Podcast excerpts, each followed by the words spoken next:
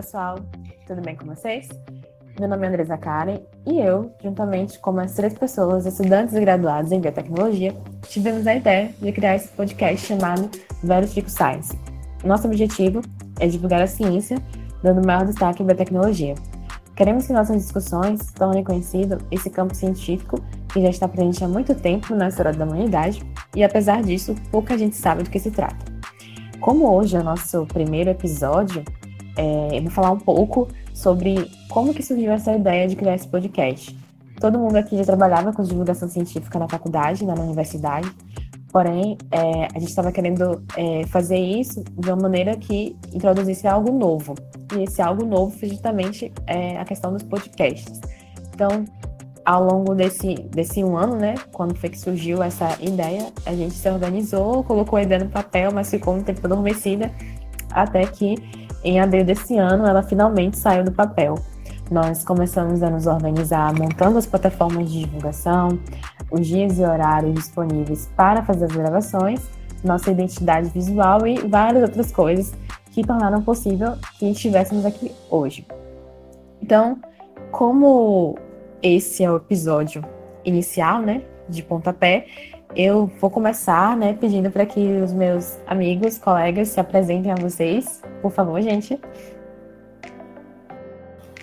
Então, olá pessoal, eu sou Talita, é, sou de Salvador, sou formada em biotecnologia e é, espero que a gente consiga é, levar o conhecimento em biotecnologia para vocês e que a gente consiga fazer isso de uma forma divertida aí por por um bom tempo, né? Então, é, é isso. Sejam bem-vindos e vamos nessa.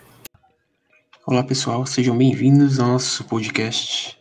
Eu sou Ícaro, tenho 25 anos e sou graduado já em biotecnologia. Atualmente faço mestrado em microbiologia e tenho alguns anos de experiência na área da bioinformática. Espero contribuir um pouco para o conhecimento de vocês. Oi pessoal, eu sou o Luiz, de Petrolina, sou ainda graduando em Engenharia de Bioprocesso e Biotecnologia. Primeiramente, bem-vindo a todos e espero que eu possa compartilhar um pouco do conhecimento que eu adquiri esses anos e também aprender cada vez mais para estar fazendo esse trabalho de divulgação científica. Massa! Então, para começar, eu queria pedir a vocês que falassem um pouco é, a definição de biotecnologia, o que, que é, o que se trata, para que todo mundo perceba que é uma coisa bem próxima da realidade de todo mundo e não coisa do outro mundo. Então, Andresa, você tocou num ponto-chave. A biotecnologia está muito presente no nosso dia a dia e às vezes a gente só não sabe que aquilo que a gente está fazendo, consumindo, é, tem presença de técnicas biotecnológicas. Então, é, como é que a gente pode perceber isso. No próprio site do Ministério do Meio Ambiente, ele tem uma definição de biotecnologia que eu vou ler um trechinho aqui para vocês. Então, tem dizendo: as biotecnologias, em seu sentido mais amplo, compreendem a manipulação de microorganismos, plantas e animais, com vista à obtenção de processos e produtos de interesse para a sociedade. Então, é uma coisa tão presente no nosso dia a dia que o, o próprio site do, do, Ministério do Meio Ambiente já tem uma definição. Então, a gente já possui leis é, relacionadas à biotecnologia e aos processos. Então, é, tem mais sobre a biotecnologia na página do Ministério do Meio Ambiente. Então, é, é, técnicas que estão envolvidas com biotecnologia, engenharia genética, sequenciamento de DNA, clonagem de animais, células-tronco. Então, a gente vai perceber ao longo desse episódio que não são só essas técnicas, que tem bastante coisa envolvida, mas é interessante ver o quanto é presente no nosso dia a dia e muitas vezes a gente não, não se dá conta. É isso mesmo que a Thalita falou. E não se preocupem, tá, gente, com esse bando de nome complicado, porque a gente vai desmistificar tudo para vocês. Vai ficar muito fácil de compreender. Eu queria aproveitar a deixa de Thalita e trazer mais algumas definições. Ela trouxe uma definição é, governamental aqui do Brasil. Existem outras instituições ao redor do mundo que também definem a biotecnologia. Uma delas é a OCDE, a Organização para a Cooperação e Desenvolvimento Econômico, de organização internacional que define a biotecnologia como aplicação dos princípios da ciência e da engenharia no tratamento de matérias por agentes biológicos na produção de bens e serviços. Então, essa definição é de 1982, ali alguns anos depois do início da, da, da era moderna da biotecnologia, como é conhecida. E outra definição que eu achei importante trazer aqui é do dicionário de Cambridge, da Universidade de Cambridge, que define a biotecnologia como o uso de seres vivos, especialmente bactérias e células, em processos industriais. Então, são definições complementares que trazem um pouco da amplitude da biotecnologia ao redor do mundo e que, de fato, todas essas definições, apesar de ter algumas diferenças entre elas, todas correspondem à realidade. Então, por ser uma área tão multidisciplinar, com tantas aplicações, é difícil ter uma única definição correta então, todas elas se complementam e trazem um pouco do que é a biotecnologia para nós. É, e é basicamente isso, né? Tecnologias, ferramentas que a gente cria a partir de seres vivos para algum benefício, alguma finalidade. Então, agora a gente vai, preparou um apanhado de fatos né, históricos relacionados à origem da biotecnologia, a, relacionados a é, histórias né, personagens que marcaram o início é, desse campo, né?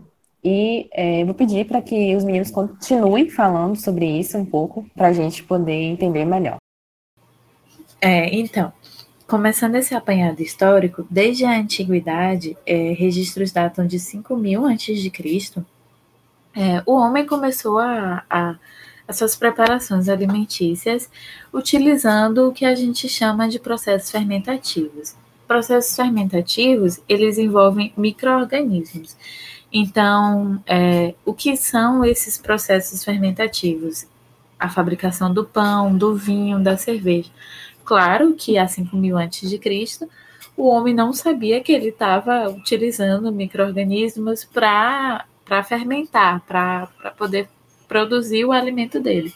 Mas descobriu-se futuramente que ele estava utilizando microorganismo e é o que a gente chama de biotecnologia antiga, né? As técnicas mais antigas que utilizam a biotecnologia são os processos fermentativos de fabricação do pão, do vinho, é, queijos, todos esses alimentos que a gente conhece hoje, que a gente consome, muita gente consome um pãozinho todos os dias, uma cervejinha nos finais de semana, é, são técnicas biotecnológicas que é, na antiguidade elas eram usadas principalmente como forma de conservação dos alimentos.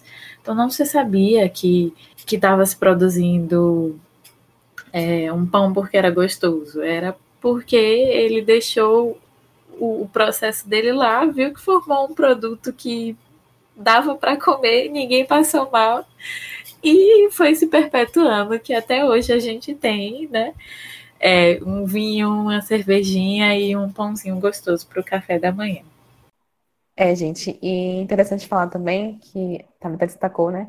A gente tem a biotecnologia antiga e a biotecnologia moderna, né? A antiga é, basicamente se resume a todos os processos tecnológicos que resultaram na formação de algum alimento.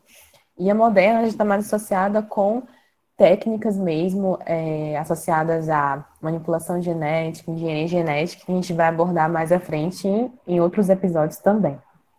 Então, com o passar dos séculos, uh, o, o o conhecimento humano foi avançando, o progresso científico é, foi sendo alcançado pela humanidade e com isso a biotecnologia só consegui, só ganhou em técnicas e em novos métodos e mais de fato para o conhecimento daquilo que já era feito há muito, há muito tempo sem saber exatamente como acontecia.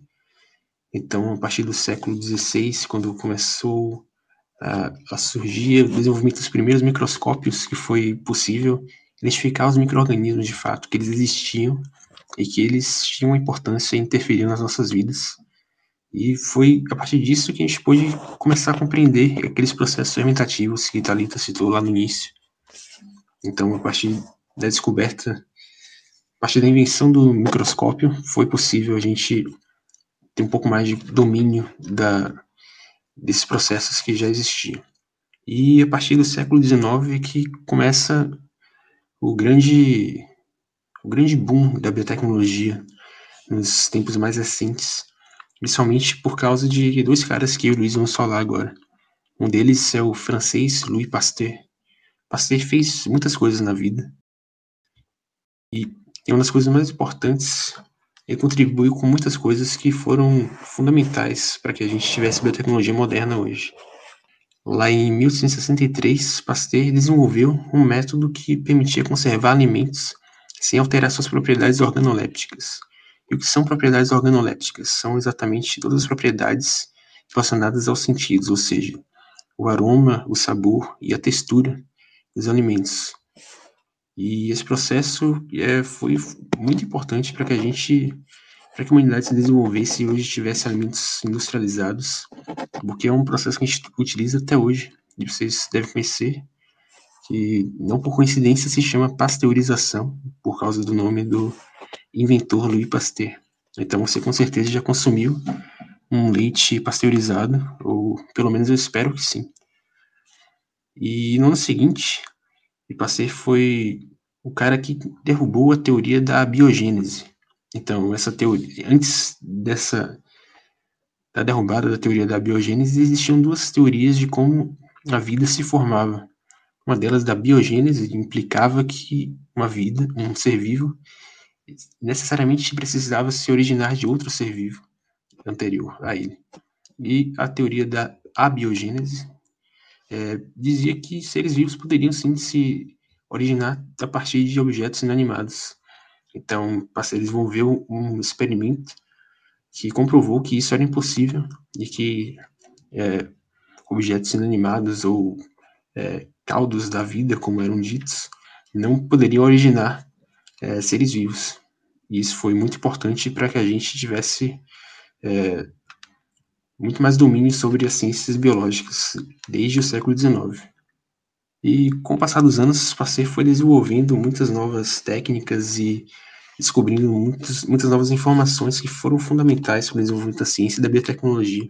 Como em 1876, ele identificou que era a levedura que era responsável pela fermentação alcoólica, ou seja, aquele processo antigo que já era conhecido há milênios da produção da cerveja e, da, e do vinho, ainda não sabia que tipo de microorganismo causava aquela transformação no, no, substrato da cerveja e do vinho. E graças a Pasteur foi identificado que era a levedura da, do gênero Saccharomyces que era, era responsável por realizar esse processo. E na década seguinte, Pasteur também foi responsável por utilizar micro-organismos atenuados para obter vacinas contra o antrax e a cólera. E também fez os primeiros testes de uma vacina contra a raiva. Então, muito, hoje a gente aguarda ansiosamente o desenvolvimento de uma vacina específica contra o novo coronavírus. É bom a gente reverenciar o passado, lembrar de pessoas que estavam na vanguarda do desenvolvimento de vacinas e Louis Pasteur foi muito importante nisso. Pois é, gente. E esse cara, né, e os outros que vão ser citados aqui, eles estavam sendo biotecnologistas e não sabiam, né? E, pois é, vacina, um tema que está tão em alta hoje, né? Como o Ícaro falou, a gente está aguardando, né, ansiosamente pela vacina do Covid, mas a gente sabe que leva um tempo, né? E que a gente conseguindo isso em, em um ano vai ser um, um recorde, porque ao longo da história a gente sabe que muitas das vacinas que a gente tem hoje, sarampo, algumas da gripe, demoraram anos para serem feitas porque demora mesmo. Mas é, isso que é tão presente no dia a dia é uma ferramenta biotecnológica. Bom, e paralelamente aos estudos de Louis Pasteur, nós tivemos uma das grandes mentes da microbiologia, que contribuiu muito para o avanço dessa área e que até hoje é altamente citado, que foi justamente o médico patologista alemão Robert Koch. Ele, em 1876, iniciou os estudos para o desenvolvimento de técnicas fundamentais para os microrganismos, e também foi responsável por enunciar quatro postulados sobre os agentes infecciosos como a causa de doenças, ou seja, através de seus estudos, que foi permitido que a gente pudesse identificar que tipo de agente infeccioso causava algum tipo de doença, seja nos animais, nos próprios humanos, ou até mesmo nos vegetais. Esses postulados deles falavam as coisas, que Os agentes causais eles devem estar sempre presentes em todos os casos de doença. Eles devem ser isolados, então, do hospedeiro, que, que sintomas dessa doença, e cultivados em meio de cultura puro. Então, essa doença deve ser reproduzida em hospedeiros saudáveis. Se esse hospedeiro tornar a apresentar os mesmos sintomas do outro organismo no qual ele foi isolado, então isso significa que esse microorganismo, esse agente causal, ele é sim o causador da doença nesse organismo, seja como falei anteriormente, no animal, no vegetal, no ser humano e em vários outros seres vivos. Muito próximo dessa época, em 1865, nós tivemos outras grandes mentes, que foi justamente Gregor Mendel, responsável por apresentar as leis da hereditariedade, e atualmente conhecido como pai da genética. Ele desenvolveu, ao longo dos anos, experimentos de hibridização em plantas. Eu acho que todo mundo aqui já ouviu falar alguma vez na escola, estudando, é, de um senhor que trabalhava fazendo cruzamento entre ervilhas, ou seja, ervilhas verdes com ervilhas amarelas, mais altas, mais baixas, enrugadas ou lisas. Por meio desses estudos de cruzamentos, ele pôde perceber que as gerações seguintes do cruzamento dessas plantas sempre apresentavam características semelhantes aos pais, ou seja, as características que essas plantas adquiriam eram passadas ao longo das gerações. E com isso ele pôde publicar seu estudo e definir os pontos iniciais do que viria a ser a genética de maneira geral. E se você por acaso em algum momento da aula do ensino médio ficou se perguntando por que aquele cara fazia essas coisas, gente, ele, ele fez, foi importante e até hoje é utilizado, tá? Não era besteira, aquilo realmente é uma coisa séria.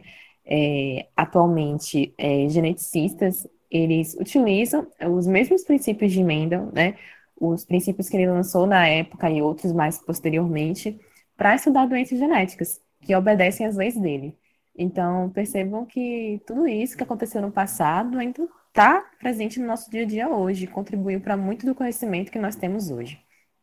Então, e continuando com o histórico, se Pasteur anteriormente já tinha descoberto que as leveduras que faziam a fermentação de transformação de açúcar em álcool, em 1897, Eduardo Bichner, ele pôde mostrar que, necessariamente, não é obrigado que a gente tenha uma levedura para transformar açúcar em álcool, mas sim até mesmo a produção de moléculas que essas leveduras produzem podem estar transformando o açúcar em álcool.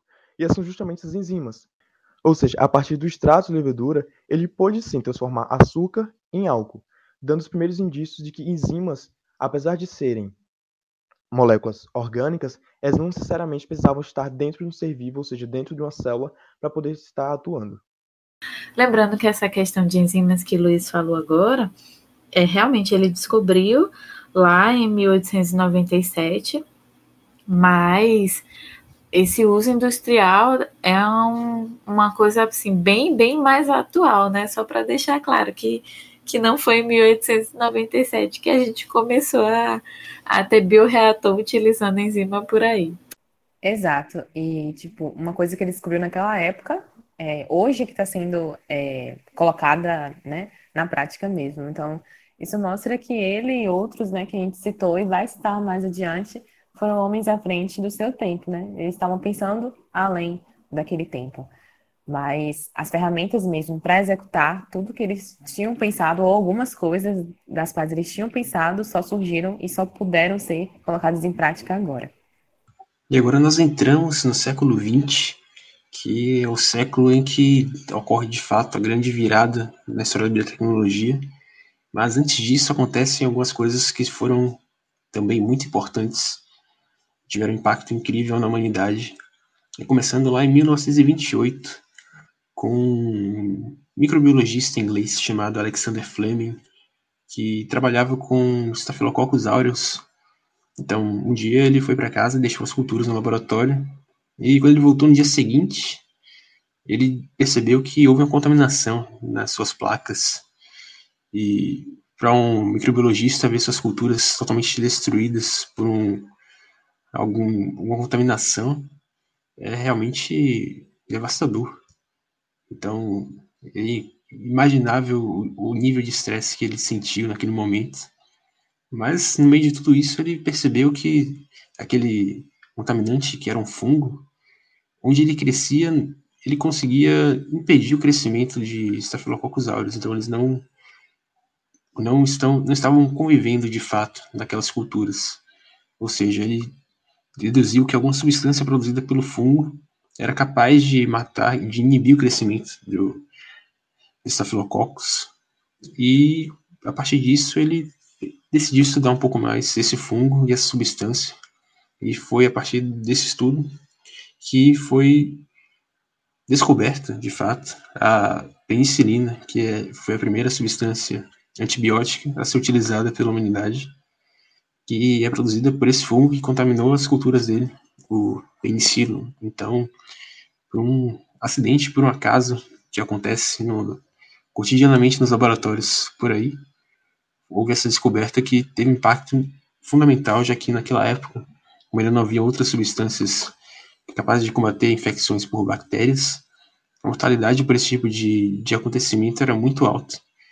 Então, principalmente alguns anos antes de haver ocorrido a Primeira Guerra Mundial, isso foi uma grande causa de perda de soldados no fronte da guerra. Então, havia muito interesse econômico dos governos, além da saúde pública, mas também porque a guerra motivava esse tipo de descoberta, invenção inovação para que as nações, na época, pudessem obter um pouco mais de poder.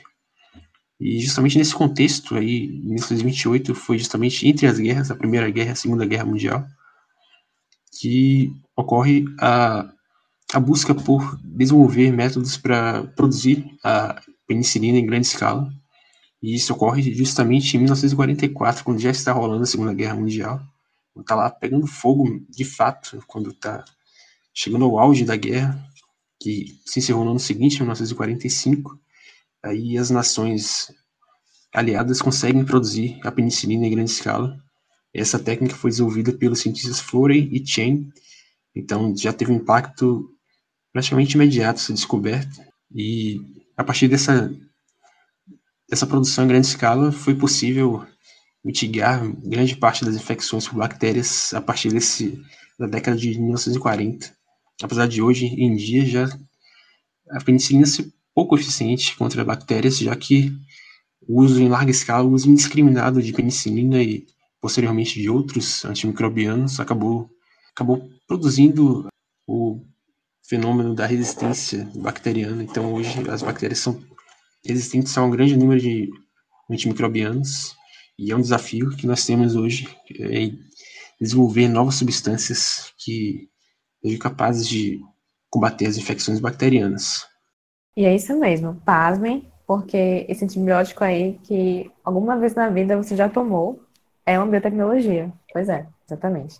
Eu acho até que vale é, um episódio aqui, né, já que Ícaro destacou é, essa questão de que atualmente nós estamos, os pesquisadores estão buscando é, novos é, antibióticos, porque a gente tem a questão da resistência bacteriana aí presente. E é interessante falar até sobre esse tema, né? Porque a gente sabe que o uso indiscriminado não é bom. E é isso aí, gente. Foi por acaso, mas é muito importante para nossas vidas. Então, pessoal, em 1953 a gente tem a descoberta da molécula de DNA. Então, o que, que, que acontece? Falando brevemente, porque esse tema é bastante polêmico e a gente pode até gravar um episódio depois sobre mais sobre essa questão.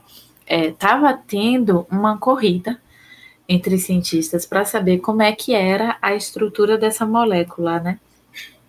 E dois cientistas acabaram se destacando com relação à descoberta dessa molécula, inclusive passando por cima de outras pessoas. Então, é, quem, quem ganhou a fama sobre essa descoberta foi o Watson e Crick, e, e eles utilizaram informações de outros cientistas, como Rosalind Franklin, que ela foi responsável pela fotografia de raio-x do DNA, que, que foi o, o que é, possibilitou eles é, demonstrarem essa estrutura e também o Maurice Wilkins.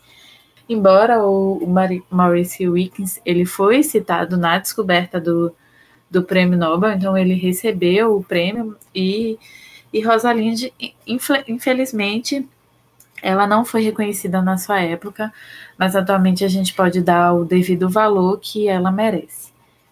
É, a Rosalind, ela acabou sendo injustiçada, né? Ela contribuiu muito para a descoberta, né? Foi a partir dos dados dela que o Watson e Crick puderam chegar, né, a, a, a descoberta deles. E, inclusive, é até destacar aqui que esse fato da Rosalind Franklin, até pouco tempo, não era muito mencionado, né, no meio acadêmico, assim, é, no meio acadêmico não, digo assim, no meio é, escolar, né, quando a gente aprende, quando eu aprendi, por exemplo, sobre DNA e tudo mais, um pouco é, a parte, né, não muito aprofundado na escola, mas todo mundo ouviu falar disso, já ouviu essa história no colegial, no ensino médio, eles não mencionam né, o nome da Rosalind Franklin. Todo mundo associa Watson Crick. E foi na universidade que eu acabei descobrindo né, que teve a participação dela também. Então, a gente tem também casos na ciência disso, mas que bom que hoje muita gente já sabe né, do papel dela e da importância dela para ser descoberta. É, as mulheres acabaram sendo apagadas da história científica, mas como a Andresa falou, que bom que hoje a gente pode mudar isso e sem os dados dela, eu não sei como é que a gente estaria hoje, porque é uma das descobertas mais importantes para o advento da biotecnologia moderna, que é o que a gente vai falar nesse histórico a partir daqui. As meninas tocaram no assunto de grande importância e que sempre deve ser discutido.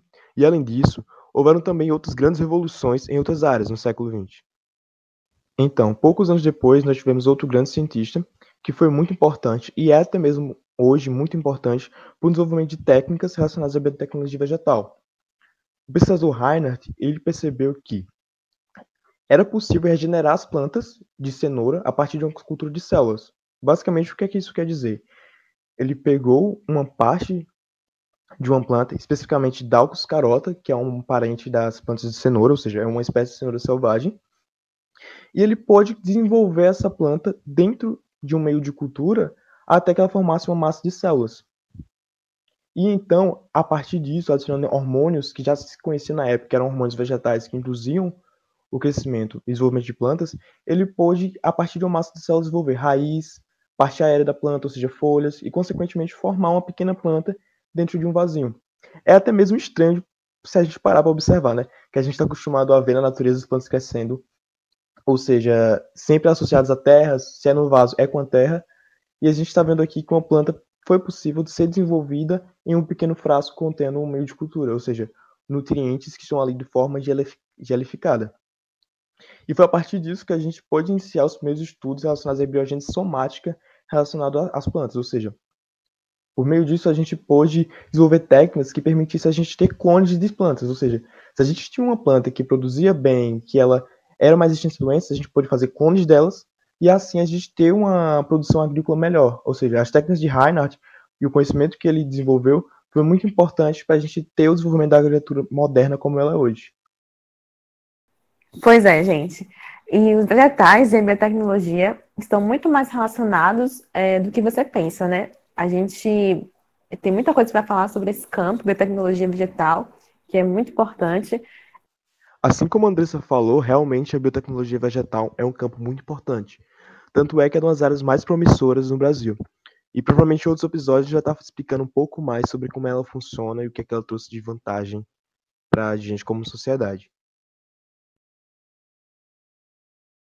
Então, graças à descoberta do código genético nos anos 60, na década seguinte, foi desenvolvido um novo método que permitiu que os cientistas pudessem estudar melhor o, as informações que estavam contidas nas moléculas de DNA, que foi o sequenciamento de DNA. Então, conhecendo o código genético, foi possível desenvolver essa técnica que consiste basicamente em ler esse, esse código como ele está escrito, digamos assim, na molécula do DNA. Então, ele é capaz de decodificar aquelas informações, transformar aquelas informações químicas em informações que podem ser tratadas como dados de fato dentro desse código genético, como esse, aquele alfabeto, a TCG, é possível extrair a partir de qualquer amostra de DNA é, coletada, seja lá de qual tipo de ambiente ou qual tipo de paciente ou qual tipo de experimento. Então, em 77 foi desenvolvido o sequenciamento de Sanger, que foi um aprimoramento das técnicas mais primitivas de sequenciamento que haviam surgido nos anos anteriores. E essa técnica ainda era, inicialmente, ainda nos anos 70, era muito lenta, então você leva muito tempo para sequenciar uma, um, uma molécula que continha, por exemplo, 300 pares de base.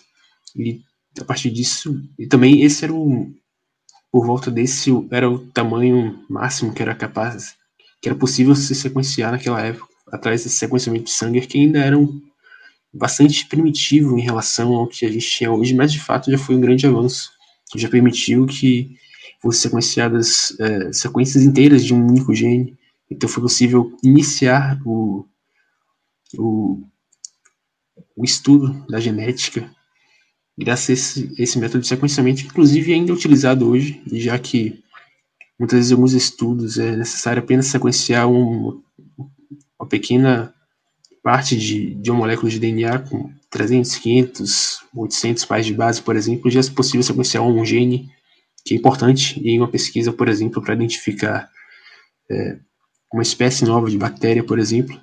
O sequenciamento de sangue ainda é muito eficiente em alguns experimentos bem específicos. Então, a partir dessa descoberta foi desenvolvido, claro, técnicas muito mais avançadas que hoje permite que a gente tenha conhecimento muito vasto de, do material genético de todas as espécies. Mas tudo foi iniciado com sequenciamento de sangue lá em 77. E em 79, também, é, graças ao sequenciamento surgido logo dois anos antes, foi desenvolvida a técnica do DNA recombinante que proporcionou a produção do hormônio de crescimento humano usando essa tecnologia. Então, explicando basicamente como ela funciona. O DNA recombinante tem esse nome porque, basicamente, é retirado um, um pedaço da, da, molécula de DNA de, um, de uma espécie determinada, por exemplo, como ser humano, é sequenciado um gene, no caso, um trecho daquela sequência de DNA do genoma, e esse, esse pedaço é recombinado em uma célula de bactéria, por exemplo, então em outra espécie. Então essa, esse gene retirado do ser humano é inserido em uma bactéria com o objetivo de produzir aquele produto gênico, no caso, uma proteína, por exemplo. Mas no caso do, dessa técnica específica, em 1939, foi a produção do hormônio do crescimento humano. Então foi primeiro produto a ser desenvolvido com essa técnica do DNA recombinante, que abriu portas para muitos outros produtos serem desenvolvidos nos anos seguintes. Então, isso foi muito importante, inclusive porque o hormônio do crescimento humano é muito importante em alguns tipos de tratamentos, mas é impossível de obter de uma, de uma fonte que não seja humana. Então, a técnica de DNA recombinante foi fundamental para que isso seja produzido em larga escala e possa ser utilizado no tratamento de muitas pessoas.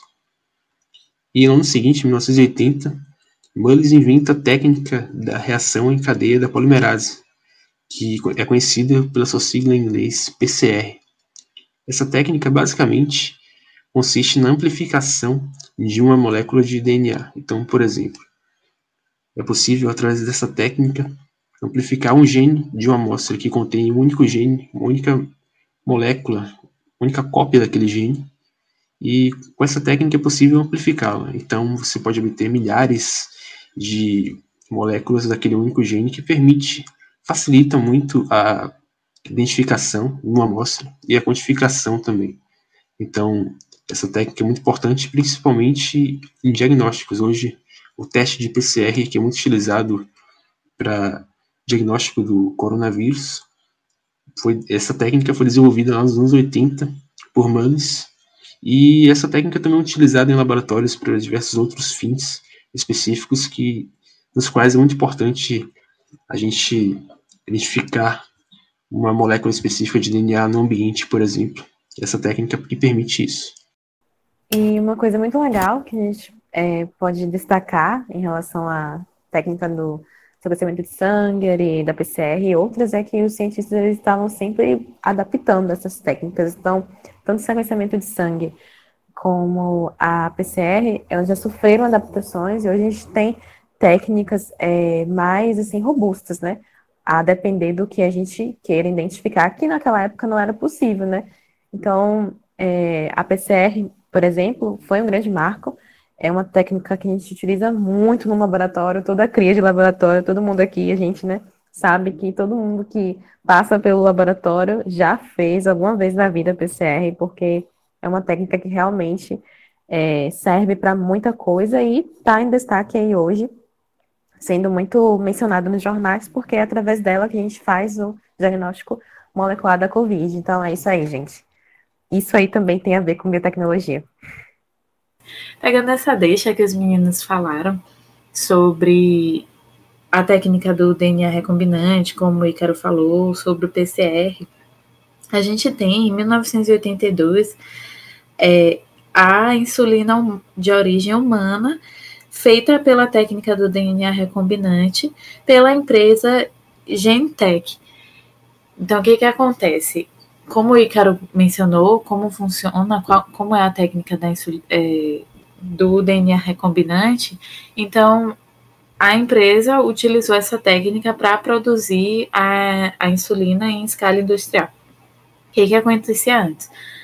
As pessoas que precisavam consumir essa insulina porque tem sua produção defeituosa, elas precisavam usar insulina de porcos. Então, era extraída a insulina de vários porquinhos e isso era bem prejudicial, porque poderia ter rejeições. E com o advento dessa técnica, você não precisava sacrificar nenhum animalzinho.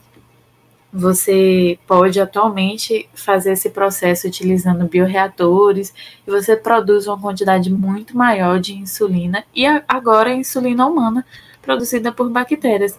Então, é um processo muito mais interessante e que bom que a biotecnologia é, possibilitou essa tecnologia para as nossas vidas, não é verdade?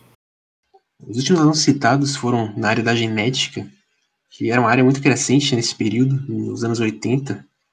E o grande objetivo dessa época, o grande enigma, o grande desafio dos cientistas era sequenciar o genoma humano, como eles chamavam, mapear o genoma humano.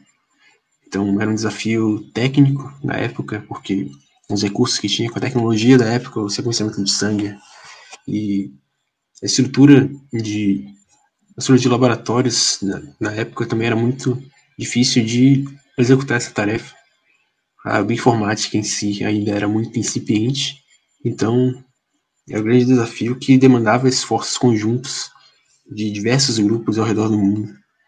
E é justamente nesse sentido que é criado, em 1989, o National Center for Human Genome Research, ou seja, o Centro Nacional para a Pesquisa do Genoma Humano dos Estados Unidos, que foi o instituto que iniciou esse trabalho de mapeamento do genoma humano. Mas, claro, isso envolvia é, esforços de cientistas ao redor do mundo que trabalhavam em conjunto para atingir esse objetivo, porque é necessário muita mão de obra especializada nesse processo de sequenciamento, de extração de DNA, que de fato não era possível atingir em uma única instituição. Mas foi criado esse instituto nos Estados Unidos justamente para centralizar esses, todos esses trabalhos que estavam ocorrendo. E esse processo, iniciado em 1989, acabou durando pelos anos seguintes, por muito tempo. E para a gente ter uma ideia de como foi demorado, como foi difícil esse trabalho, apenas seis anos depois, em 1995, foi, foi sequenciado o primeiro genoma completo de uma bactéria, foi Haemophilus influenza.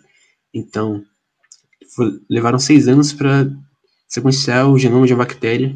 Genoma de bactéria, para ter uma noção, tem entre 3 e 5 milhões de pares de base. E isso ainda é muito, muito pouco comparado ao genoma de um ser humano. Então, foi. Eles conseguiram concluir essa tarefa em seis anos, mas eles estavam muito longe, muito cerca de 10% ainda do que era necessário para percorrer, para sequenciar todo o genoma humano. Então, a partir disso a gente tem uma noção de, do desafio que era, mas também de, dos avanços que ocorreram nesse período. E em 1996, foi sequenciado o primeiro genoma de organismo eucarionte, que foi a levedura Saccharomyces cerevisiae, que, como citei anteriormente, é uma levedura que está, é muito presente em processos biotecnológicos e também está envolvida na fermentação alcoólica. E foi o primeiro organismo eucarionte a se ter seu genoma totalmente sequenciado. E isso é um passo bem importante, já que o ser, o ser humano é um, é um ser multicelular também eucarionte. Então, transpor essa barreira em 1996 também foi muito importante para perceber que estavam chegando perto do nosso objetivo, que era sequenciar o genoma humano. É, gente vai destacar aqui que é, esse fato né, do sequenciamento do genoma dos organismos, não só humano, é um fato muito importante na ciência, né, na biotecnologia, porque ele abriu portas para é, a gente conhecer é, os organismos no mundo, né? Hoje a gente tem plataformas que é, abrigam dados em, é, referentes a o genoma desses organismos, inclusive humano. Então, você tem acesso a isso, né? Eu, você, nós todos temos acesso a esses dados, é muito fácil é, encontrá-los. A gente pode deixar disponível também esses sites, caso vocês tenham interesse em visitar. E permitiu né, que a gente conhecesse todos os pares de base ali que são responsáveis por tudo que a gente tem no nosso corpo, né? Pela produção de tudo que a gente tem no nosso corpo. Então, foi realmente um marco muito importante na história da ciência. Enquanto a gente tinha esse boom do sequenciamento, da própria informática, onde se iniciava essa nova área, a gente tinha também outras coisas bastante interessantes acontecendo ao redor do mundo. A gente já viu nesse histórico que a gente conseguiu, é, menos de 100 anos atrás, fazer a clonagem de plantas mas até então a gente não tinha conseguido desenvolver justamente a clonagem de mamíferos, ou seja, de outros organismos muito semelhantes a nós. Mas em 1997, no Reino Unido, a gente teve o nascimento da primeira ovelha clonada, que a maioria de nós já deve ter escutado no ensino médio, deve ter estudado em algum momento da vida sobre justamente essa ovelhinha. A Dolly, ela foi uma ovelha que nasceu clonada de outra a partir de uma técnica conhecida como a transferência somática de núcleo. Ou seja, a gente tinha uma ovelha mais velha, no qual foi coletada uma célula dela, retirado um núcleo dessa célula, então esse núcleo ele foi inserido num óvulo de outra ovelha. Então, a partir daí formou-se um embrião e esse embrião foi depositado em uma terceira ovelha, a qual teve a gestação da Dolly, então ela pôde nascer. Alguns meses mais tarde também, a gente teve uma segunda ovelha clonada, que foi justamente a Polly, e essa em específico teve seu DNA modificado. Apesar de a gente conseguir, de fato, clonar outro mamífero, os estudos indicavam que essa ovelha, a Dolly, em suas células, especificamente no seu material genético, os telômeros, eles eram menores se comparado a outras células, porque essa célula, apesar de ser um organismo novo, era uma célula velha, porque provinha de outro organismo mais velho. E por isso, essa ovelha em si teve uma vida útil muito menor se comparada às demais, ou seja, apesar de ser um novo organismo que acabou de nascer, todas suas células já eram velhas por terem sido originadas e serem iguais a de outro organismo mais velho. É, e assim, gente, apesar de não ter dado tão certo assim, né, a clonagem da Dolly, né, como o Luiz falou, em decorrência dessa questão dos telômeros, mostrou que é possível. Então não é uma realidade distante, é um tema muito polêmico, a gente também vai ter é, podcasts onde vamos abordar esse tema. E eu vou só deixar uma informação aqui que vai pirar um pouco a cabeça de vocês, mas é, já que o Luiz falou em telômeros, um dos segredos para a parada do envelhecimento está neles, né? Então, fiquem aí com essa informação no ar. Então, basicamente, é muito como a Andressa falou. Fica aí a dúvida no ar, mas muitos pesquisadores, muita gente, acredita que a, a fórmula para parar de envelhecer está justamente nos telômeros. Mas continuando aqui, com todo esse boom de sequenciamento, desenvolvimento da bioinformática, em 2001, finalmente a gente teve o rascunho de sequenciamento de humano publicado, simultaneamente na revista Science e Nature, que quem hoje em dia faz pesquisa, lê é, artigos, entre outros, já conhece muito bem a Science e a Nature que são editoras mundialmente conhecidas e que, na maioria dos casos, as grandes descobertas científicas sempre são publicadas nelas. Ou seja, em 2001, a gente teve então publicado o artigo que detalhava e descrevia o sequenciamento de genoma humano. E esse foi um grande boom, porque na época se imaginava que a gente poderia ter o conhecimento de tudo que queria dizer o ser humano, ou seja, de todas as informações que a gente continha dentro de um, de um ser humano, ou seja, é, histórico sobre as doenças que ele poderia vir a ter, onde estava determinado gene que poderia desenvolver futuramente uma doença, e várias outras características associadas, por exemplo, à cor dos olhos, cor de cabelo. Então, a partir disso, foi possível descobrir várias informações que continhamos no nosso DNA, ou seja, de onde, de parte especificamente do DNA continha certa informação, seja um, um gene relacionado a doença que provavelmente poderia se desenvolver, relacionada à cor de pele ou relacionada à cor dos olhos. Ou seja, basicamente a gente poderia dizer, em outras palavras, que agora a gente tinha uma biblioteca do genoma humano, que continha todas as informações necessárias para o desenvolvimento de um organismo como o ser humano. E com todo esse boom de entender, de tentar descobrir de onde vinham as informações que constituíam um organismo, as pessoas começaram a se perguntar também se a gente não poderia criar um organismo a partir de uma informação genética criada no laboratório. Basicamente, é a gente desenvolver um DNA ou um, um RNA que contesse informações genéticas de um ser vivo. E somente em 2010 que pesquisadores do Instituto Craig Venter eles conseguiram construir a primeira célula sintética. Ou seja, eles observaram em uma bactéria quais genes eles eram essenciais para a vida desse organismo.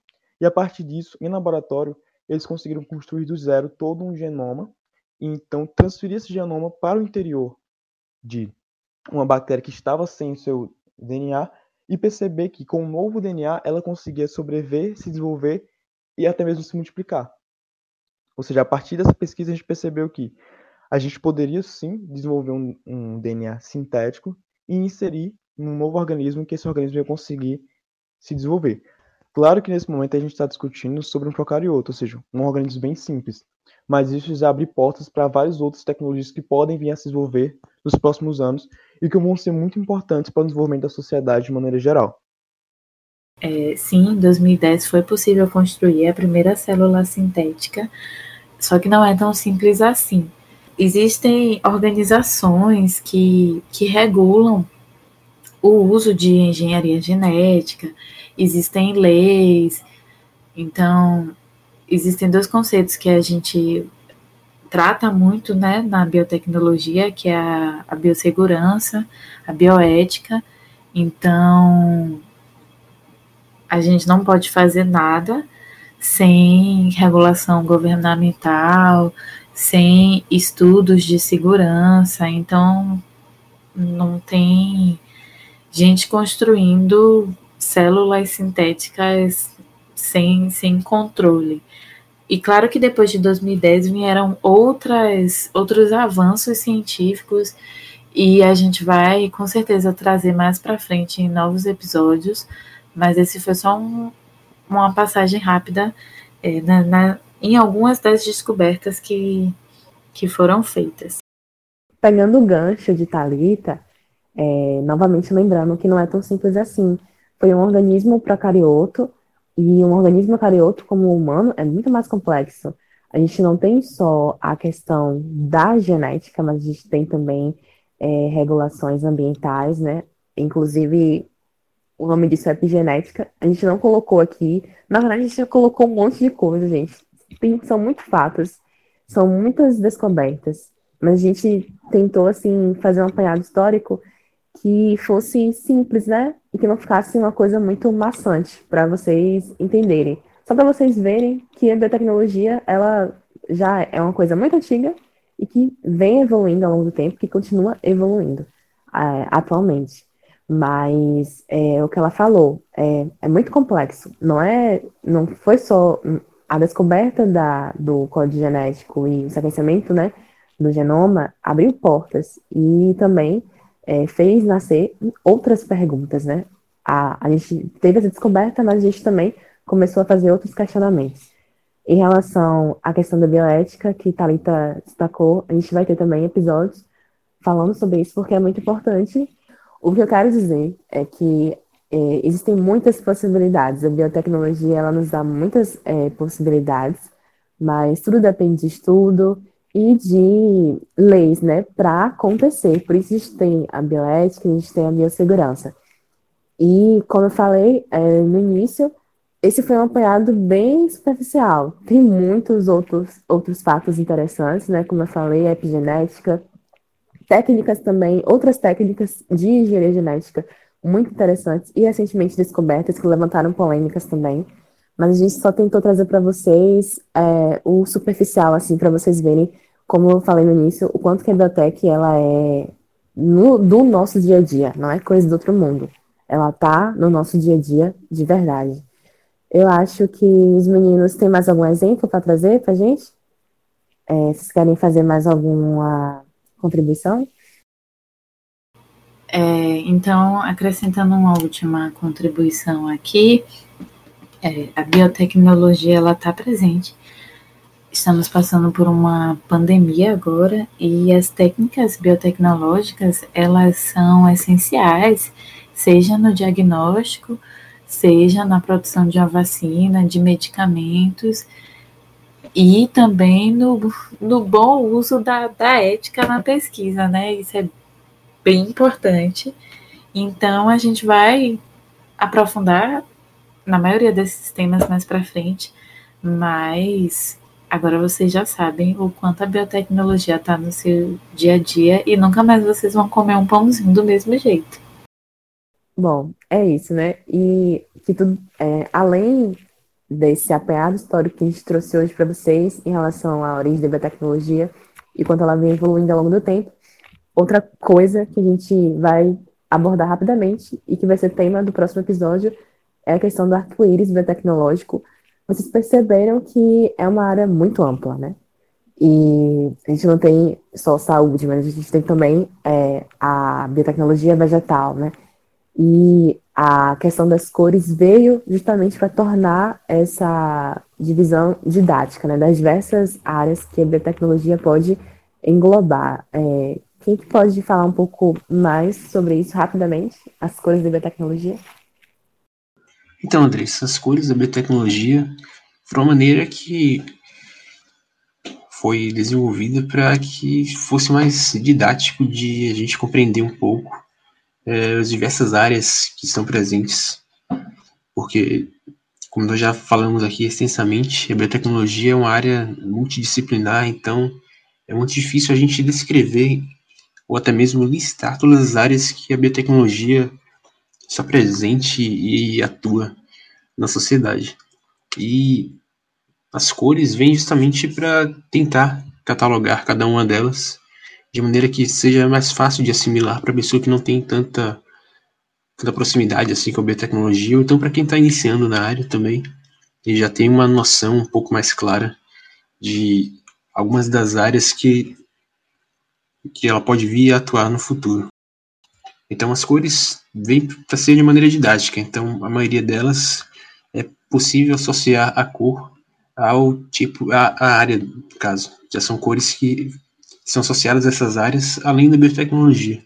Por exemplo, a biotecnologia vermelha, que é, é a biotecnologia que está associada à saúde. Então, vermelho já é a cor comumente associada à saúde. A biotecnologia verde, por exemplo, também a, a cor verde já é naturalmente, já é comumente associada a, ao meio ambiente e a vegetação em geral. Então, a biotecnologia verde é justamente a área que consiste na atuação em, no agronegócio e também no meio ambiente. A biotecnologia azul é relacionada a,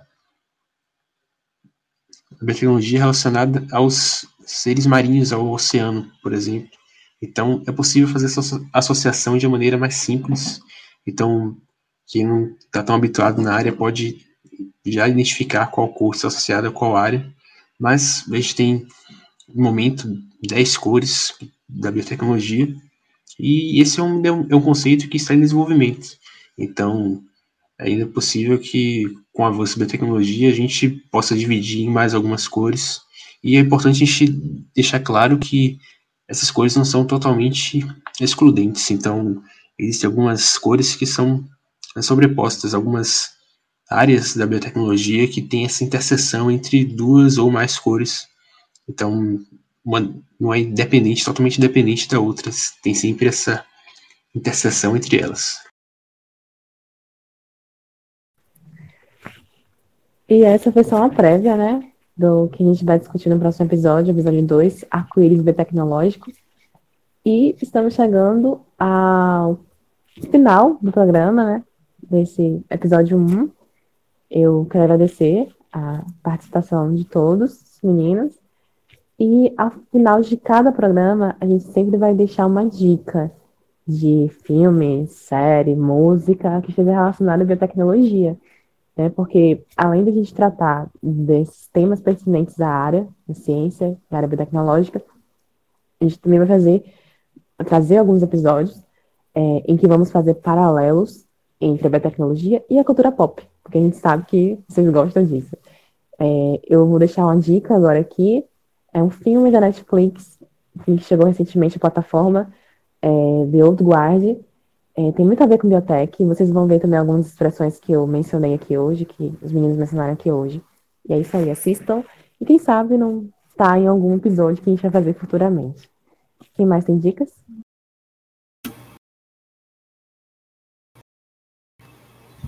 Então, pessoal, minha dica de hoje é a série Orphan Black, que tá naquele famoso canal de stream que a gente conhece. É, essa série ela já terminou, então tem se dá para você assistir todas as temporadas se quiser maratonar à vontade. E é uma série também que tem muito a ver com biotecnologia. Eu gostei bastante, mas tem gente que não gostou. É uma biotecnologia assim super fora da bioética, mas é bem interessante ver alguns conceitos até que a gente trabalhou aqui, como clonagem, sequenciamento estão presentes na série. E, e vai lá dar uma conferida para ver se você gosta também. E minha dica é essa. Gostaria de deixar a dica aqui para quem tem afinidade com videogames, a série Bioshock, que foi lançada já há cerca de uma década atrás, mas tem alguns jogos mais recentes que tem tudo a ver com a biotecnologia. Então, sem trazer nenhum spoiler da história, mas envolve de fato alterações genéticas nos personagens principais, então você interage diretamente com esse tipo de, de modificação de uma, é uma maneira utópica de encarar a biotecnologia. E claro, como o Thalita falou sobre a série, também tem algumas implicações éticas que, inclusive, estão descritas no, na história. Então, tudo é bem contextualizado dentro do, do enredo central.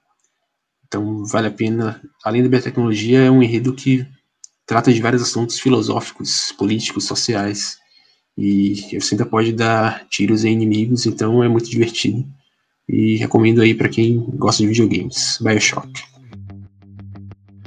Então, pessoal, isso é tudo por hoje, né? Não deixem de nos seguir nas redes sociais, Twitter, arroba. Mande um e-mail também se quiser alguma pergunta. É, o nosso e-mail é veristicsscience.gmail.com e também estamos no Instagram, o mesmo nome de podcast. E é isso, até a próxima. Obrigada pela presença de todos.